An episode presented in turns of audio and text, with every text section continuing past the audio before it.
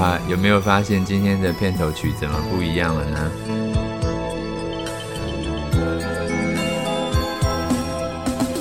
今夜还吹着风，想起你好温柔，有你的日子分外的轻松。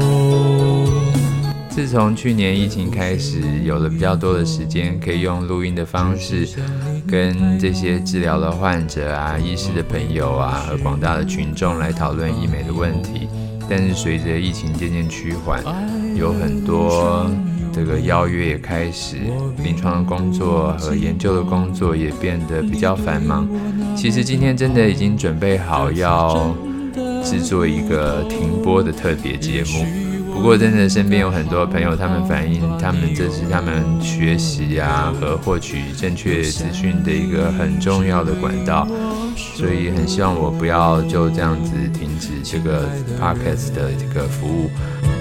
亲密的爱人，谢谢你这么长的时间陪着我，亲爱的人。爱人，这是我一生中最兴奋的事。那可能之后我们就选择比较弹性的方式，真正比较有余裕的时间的时候，再来录一段跟大家分享。虽然不停播了，但是我们还是把这个原本预备的桥段来播放一下。在这段时间，真的是感谢各位亲爱的听众。让你们在这么多的开车时间、午夜时分陪伴我们，然后听我在这边叨叨念。很多人反映我们 podcast 的内容有一点点深，不是可以在这么随意的时间就能够一下子全部领会的。当然，这样的小众市场，嗯，也培养了很多时钟的粉丝。希望我们接下来的内容，在你们在做任何临床。判断和想要做一个人生选择的时候，对你们有帮助。不知道大家最近有没有注意到一个新闻，听起来还蛮惊悚的，就是利用现在的 AI 科技，就可以把另外一个人的脸套用在你的脸上。以前我们都知道照片作假，嗯，你在网络上看到的东西不一定是真的，可是我们都觉得影片应该是没办法骗人，现在也不是这么回事了。利用 Deepfake 这样的软体，就可以让 AI 系统深部学习，然后把你的脸部肌肉运动啊、线条啊，然后配合在这个不是你自己的身上，让它套上去。或许你会觉得汤姆克鲁斯弹吉他唱歌的影片，不知道哪里看起来怪怪的，但是真实度真的是蛮高的。那既然影片都可以作假了，那照片作假不就是更轻而易举的事吗？对啊，最近几篇医学的论文也在讨论到这个议题。之所以会有这些影像造假的问题，就是因为我们现在很依靠影像。现代人花很多时间在这个社群软体上，而社群软体所凭借的彼此沟通的管道，就是文字啊、语音，还有视频。即使是文字和语音，其实也牵涉到这个影像。就是你必须要把一些影像配合着你的文字输出，而这些影像呢，经过现代的这些影像科技，往往都可以美化、美化颜色、肤质，可以让你的眼睛变大、脸变尖、皮肤变白、光线什么都可以改变。然而，这些轻易的改变也让我们对于自己的容貌啊和自己的形象有了有些不正确的认识，然而现代人很依靠这些社群软体，特别是像 IG 这类完全依靠影像作为沟通模式的桥梁。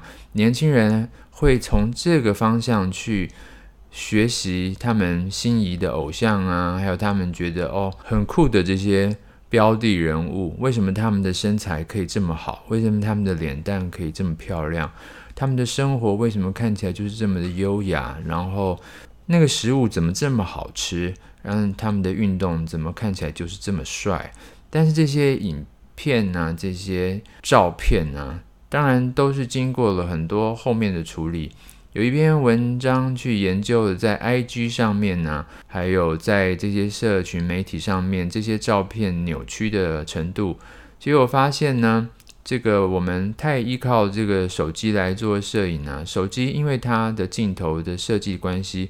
它必须要强调自拍的功能，而自拍功能往往就是近距离的摄影，会造成影像的扭曲。所以大家都有经验，如果今天你的脸是在一个 Wi-Fi 的最边边，那你的脸就是扭曲到最里头最吃亏的那一位。但是如果我们今天常常靠这些影像去判断自己，往往对自己的形象的了解也会发生错误。特别是很多医生现在也使用这些手机啊、iPhone 来当做他们评估病人拍照的一个机器。那这些机器跟以往的我们所使用单眼的专业摄影，就会在相差上造成一些错误的评估，而病人他们对自己形象错误的了解，也会对于他们术后的结果啊，还有他们对自己自我形象啊，他们的需求造成某些程度的影响。最近我看到另外一篇的报道，就觉得非常的有趣。这篇报道啊，是发表在一个医学的期刊。就是他们觉得这些 before after 的照片啊，在这些 IG 上大量的散布，Facebook 这些照片呢，很多都是经由这个后置来去处理以后，这个会误导病人对于这个治疗效果的呈现。怎么说呢？如果今天这是一个业配，譬如说他是配合去露出他今天做了什么治疗的。或是这是一个机构，他们想要推广他们的治疗效果，他们当然希望把这个治疗效果呈现到极大化。但是照片我们都知道，如果今天脸上的皱纹经过不同的灯光去照明的时候，很多皱纹疤痕就会不见了。所以这个前后的照明方式啊、角度啊，还有拍照的距离，拍照距离就可能影响脸部看起来是中部比较。宏大，或是脸部看起来比较消瘦，那还有就是他的化妆，化妆的部分呢、在医学专业的摄影来说，其实是不太能接受的。利用化妆去改变治疗的效果，我常常会觉得有些厂商所提供的 before after，在我刚入行的时候就觉得，那这不就化妆效果吗？可是久而久之就觉得，哎。这不是这个行业好像就是这样的习惯，他们习惯去在治疗前让病人处于这个比较憔悴的状况，然后治疗后用一个比较美好的灯光，然后再加上一些化妆，让病人看起来效果好。只有最专业的人知道治疗效果人才知道说，哦，这个是化妆部分，呃，这是治疗出来的。甚至你还可以用化妆的方式去修饰一些今天打得很糟糕的结果。那有一些团队啊，他们。包括的一些摄影师啊、记者啊，他们就是整天就在那边瞧瞧瞧，让这些 before after 呈现的最好。但是我不知道多少的医生能够去分辨这些照片，其实并不是真正的治疗效果的呈现。消费者或者是病人更不能分辨呢、啊？这他怎么知道这个部分的效果是假的？为什么今天在那个 D N 上面呈现的效果这么神奇？怎么在我的脸上却不是这么回事？有一次我也参与了这种麻豆海选啊，帮他们做治疗。当然放在之后要放在这个 D N 的一个 program。那这当中呢，有一些病人是我治疗的，当然里头还有一些其他的专家在治疗。治疗完了以后呢，我就收到了两个患者，他们来门诊找我。他说，主办单位叫他来找我，因为他觉得只有我能够帮他们处理现在脸上的问题。原来是当天呢，在我注射前之之前呢，另外一个医生呢帮他注射，但是注射的时候啊，当然有时候我们知道，我们有时候这个做治疗是受委托，譬如说这个 DM 所放的照片，就是为了传达。这个 A 产品的治疗效果，显然我们在这个治疗过程就只能使用 A 产品。但这个病人说，当天他在治疗的时候，医生说：“你这个脸呢，光用 A 是不行的。”他就从口袋掏出了另外一个 B 产品，说：“嗯，这个 B 产品呢，呃，一支大概多少钱？”哎，这个海选 model 的这个活动怎么还可以在台面上收钱呢？这个病人就想说：“啊，那既然……”不行，那就打啊，所以就打了。打完以后，这脸上还是出现了问题，所以他才来找我。那我知道这些，这个整个故事的发展，我真吓傻了。那我们平常看到的 DM 在呈现 A 产品效果的时候，原来里头还有 B 还有 C 啊，而且病人还收了钱，还付了钱，这个也太离谱了吧？然后这个病人的脸其实是，当然是治疗是做坏了，所以来找我，我来帮他，我我来帮他修整。那这样子，我的帮他修整的效果是算在这个治疗效果里头，还是不算呢？所以我就是先帮他先 hold 住一下，等你拍完术后的照片，我再来帮你修整吧。不然这个也要算在这个 A 产品，它已经不是全部 A 了耶。这样子，这个 D N 的照片能用吗？你知道后来发生什么事吗？这个后来啊，这个病人照片真的还被使用了，而且呢，他在这个呈现出来的时候啊，原来这些这些瑕疵全部都看不见了。当然，化妆的功力要修饰这些瑕疵也不是太大的问题啦，只是就让我知道说，哦，原来你们所看到这些产品 DM 的照片呢，也不是可以全然相信的。有时候我会发现说，我的病人的照片呢。我的病人的 after 的照片呢，他们也受要求化了妆，然后来去呈现这个产品的效果。这其实不是我所爱的，但是化妆这个是一个就算是商演吧。今天他要化妆，我能我能去制止他吗？有时候这个上的妆啊，让我觉得哦，这个术后的治疗的效果反而变得更没气质了。所以化妆真的是在这个 before after 照片上一个经常发生的陋习啊，但是嗯，这就是市场的现况。至于灯光的效果啊，灯光效果真的是也还蛮神奇的。懂得摄影的医生大概就知道说，我们今天要让这个病人的效果能够呈现出来，或是你要让病人能够了解这个问题之所在，你用这个。测光呢，就可以让他知道说，哇，原来你脸上有这么多的凹陷，你平常自己不发现。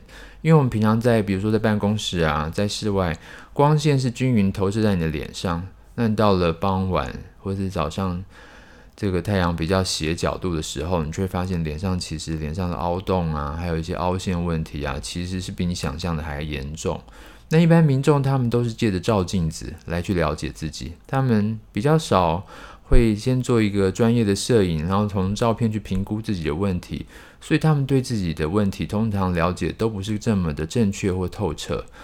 那如果我们今天了解这个问题，但是我们了解灯光的人反而用灯光的方式去让这些问题强调在 before 的时候，改善在 after 的时候，那我们不就在骗人吗？这个问题真的在痘疤的问题上很常见。很多人在照片上看到，哇，治疗效果这么好的 before after 都是灯光的效果啦。所以《网络战》这一本书的作者啊，Catherine Jameson，他就说，我们平常都有习惯相信眼见为凭，你越相信眼见为凭这句话，你就越可能在网络上受到视觉的诈骗。这听起来真的很讽刺。一个网络人传播学者。对于他们网络的文化做了严格的批判，而我是一个做一个医学美容的医生，我对这些医学美容里头的陋习，同样也是有很深的不以为然。我们要让 before 跟 after 的照片让我们看起来效果更好，只是靠着化妆或灯光吗？其实还有很多方式诶。当你把他脸摆的姿势不一样。角度不一样，其实就可以发挥很大的效果。这尤其是在一些下垂的脸，他们的脸摆的不同的时候，下垂问题就会呈现的不同。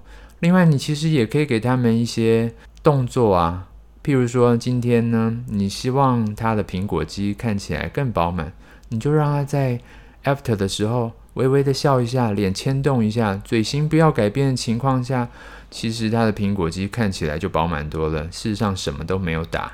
你说这些摄影团队啊，跟行销团队，他们真是一个诈骗集团，从开始就教导这些患者或是摄影师怎么去作假吗？摄影师应该会知道怎么样去瞧，他们会看起来比较好，而这些行销团队就会去挑什么是看起来比较好的。经由机遇的关系，其实也是会发现一些哇，这个效果，这张效果看起来好棒啊！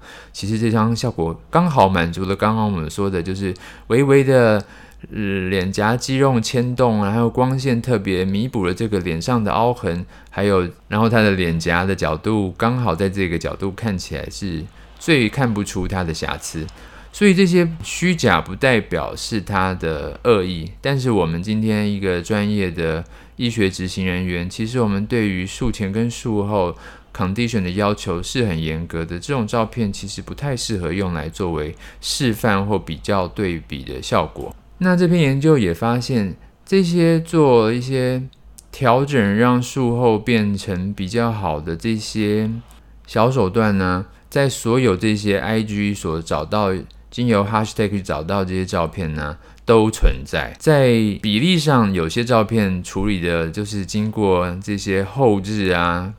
或是经由条件挑选，让他们看起来比较好的问题特别严重，他们给他们一个评分，结果发现呢，这个评分呢的高低还跟他们的粉丝数成正相关，也就是说，他们的照片越假，粉丝越多，这就是现代人的可悲。然而，除了这些表情啦、动作啦、灯光啦、化妆啦，当然这些病患的穿着啊、发型，其实也影响了这治疗前后效果的呈现。还有很多其他的啦。那我们往往会觉得说，像我们刚刚说的，他们其实不是恶意，他们只是挑选。他们拍了一万张，去找到十张刚好在这些条件上是最好的，所以他们就用了这几张。他不是刻意恶意的，但这可不是真的。所有的这些从业人员都有这样子的道德存在。假照片的问题非常的严重，不只是在。这些网络所 po 出来的 before after 照片啊，其实也存在，甚至存在这些在专业医学会里头所呈现的照片的 before after，去呈现给专业医师看的这些活动里头都有很多的假照片。再就是这些厂商他们所提供出来作为他们产品讯息的资料里头，会不会有这些假照片？现在甚至进展到医学的期刊。有一次，在一个医学的会议里头，他们有一个比赛，那他们就是要这些医生呢提出你治疗效果最好的案例，然后参加这个比赛。那主办单位请我这个当评审。那在东方人跟西方人的观点里头啊，他们其实不太彼此不是互相非常的了解。譬如说，我们在治疗的原则上啊，还有我们。客人的喜好上啊，还有我们治疗方式上，东方和西方其实都存在很大的差异。而这些西方人办的会议里头有东方人的参与啊，他们其实并不知道说，哎，这里头照片是有一些掺假的状况，就来问我说，哎，这个照片是不是假的啊？其实他们也已经心生怀疑。当然，身为一个评审，我只能据实以告，这个照片是作假的。一个医生为了这些虚名去作假，听起来真是让人有一点不胜唏嘘啊！有些产品作假的问题啊，非常的严重，甚至连这些厂商他们都扮演了一个默许的角色。有一次就是这个作假的照片呢、啊，真的严重到连病人都向我这个提出质疑。那我就照着他的连接去了网上看了这个医生的照片，然后就发现，哎，这个这个他所提出的这个治疗效果啊，其实跟这个他所宣称提供治疗效果的产品，其实彼此之间没有相关。那这个照片看起来真的是效果非常的明显，但是就是因为明太过明显了，反而让人觉得奇怪。我是一个还蛮爱。玩这些影像软体的人，所以我就把他这两张照片从网络 download 下来，利用这个影像软体啊，把他们两片叠在一起。照理讲，这些治疗产生效果啊，发生的效果都必须要在三个月到六个月后才会发生。而这两张照片，当经过叠放了以后，它的产产生了这么巨大的改变，几乎是变脸。你可以发现，诶，它在发丝的还有衣服的皱褶的吻合度达到百分之百。他们只是以整张照片的角度不一样，也就是说，他这个照片呢，基本上就是同一个时间拍摄的，然后选择不同角度的照片，或者他故意把它扭曲了一下，再经由修图的软体把它修成了这个术后的治疗效果，再来当做术前术后的这个比对，这 也太恶劣了吧？不过这些厂商知道这件事情以后，你知道他们的回复是什么吗？他说啊，这个在医学美容不是很常见的现象吗？这是很常见的现象吗？我想问问大家，这这是你可以接受的常见的现象吗？当然，现在也有很多这个照拍照的机器，就是我们可能会觉得这些照片如果是一般的机器拍出来的，手机拍的、相机拍的，那这些影像档我们可以利用影像软体去帮它处理。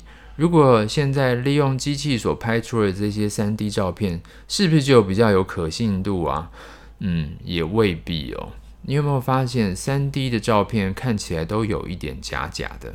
因为它是经由不同角度的照片，利用电脑的软体去把它融合在一起，所以你才可以不断的去翻转不同的角度，看到不同的角度的影像。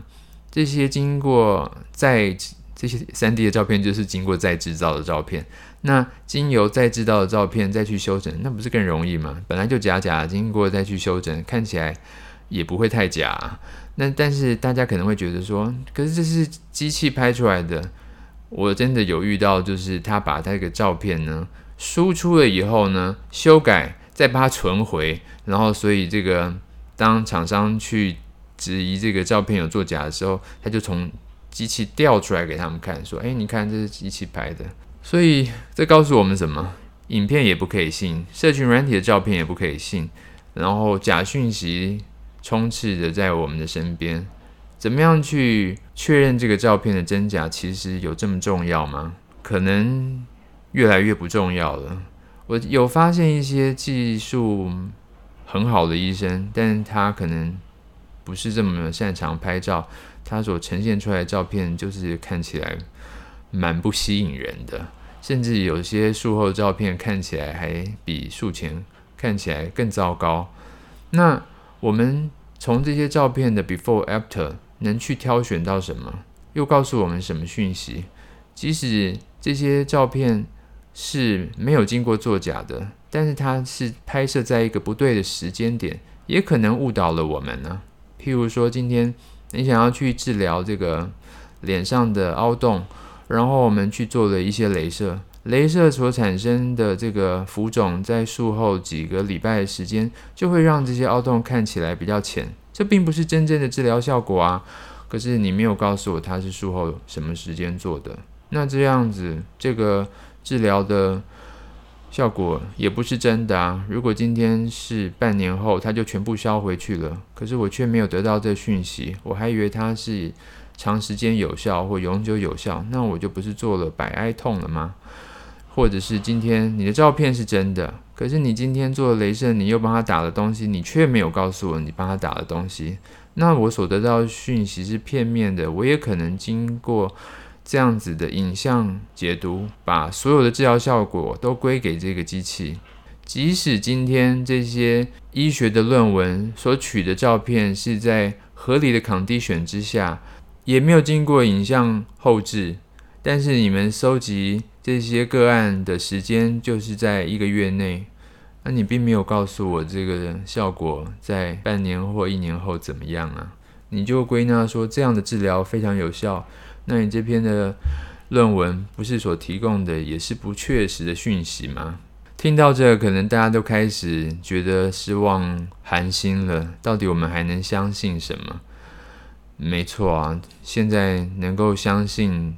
真实的事情真的是越来越少了，在我们身边愿意用他的品格来坚持他所做的事情，会为你来着想，把你当成他自己一样的去挑选啊、处理啊，同时又有好的技术，能够让你挑选的东西都能够达到最好的效果，你就应该好好去珍惜了。赵医师诊疗室。我们下回见。